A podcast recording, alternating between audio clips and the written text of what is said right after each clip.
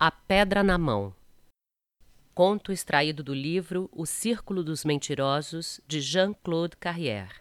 Narração: Ana Luísa Lacombe.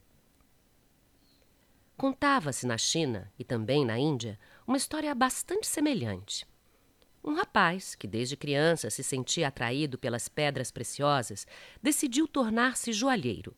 Pôs-se logo a procurar um mestre e foi admitido como aprendiz pelo mais famoso deles.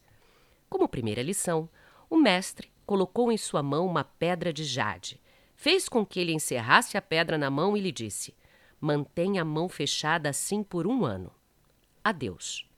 E mandou o jovem embora. Este voltou para a casa dos seus pais com a mão fechada em torno da pedra e bastante insatisfeito.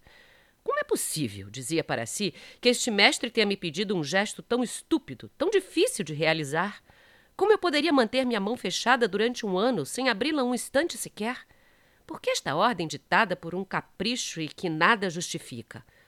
No entanto, apesar dessas perguntas trazidas pelo sentimento inicial de raiva, o jovem, secretamente intrigado pela orientação recebida, conseguiu manter a mão fechada em torno da pedra e isso durante doze meses, mesmo à noite, inclusive no sono mais profundo.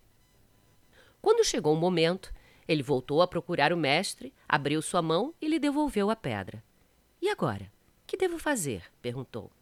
O mestre lhe respondeu: Vou colocar uma segunda pedra na sua mão, e você irá segurá-la durante um ano. Dessa vez, o jovem explodiu de raiva. Mais um ano? Mas por que esta ordem absurda, nascida do cérebro de um velho idiota? Ele queria ser joalheiro, por que não ensinar-lhe normalmente seu ofício?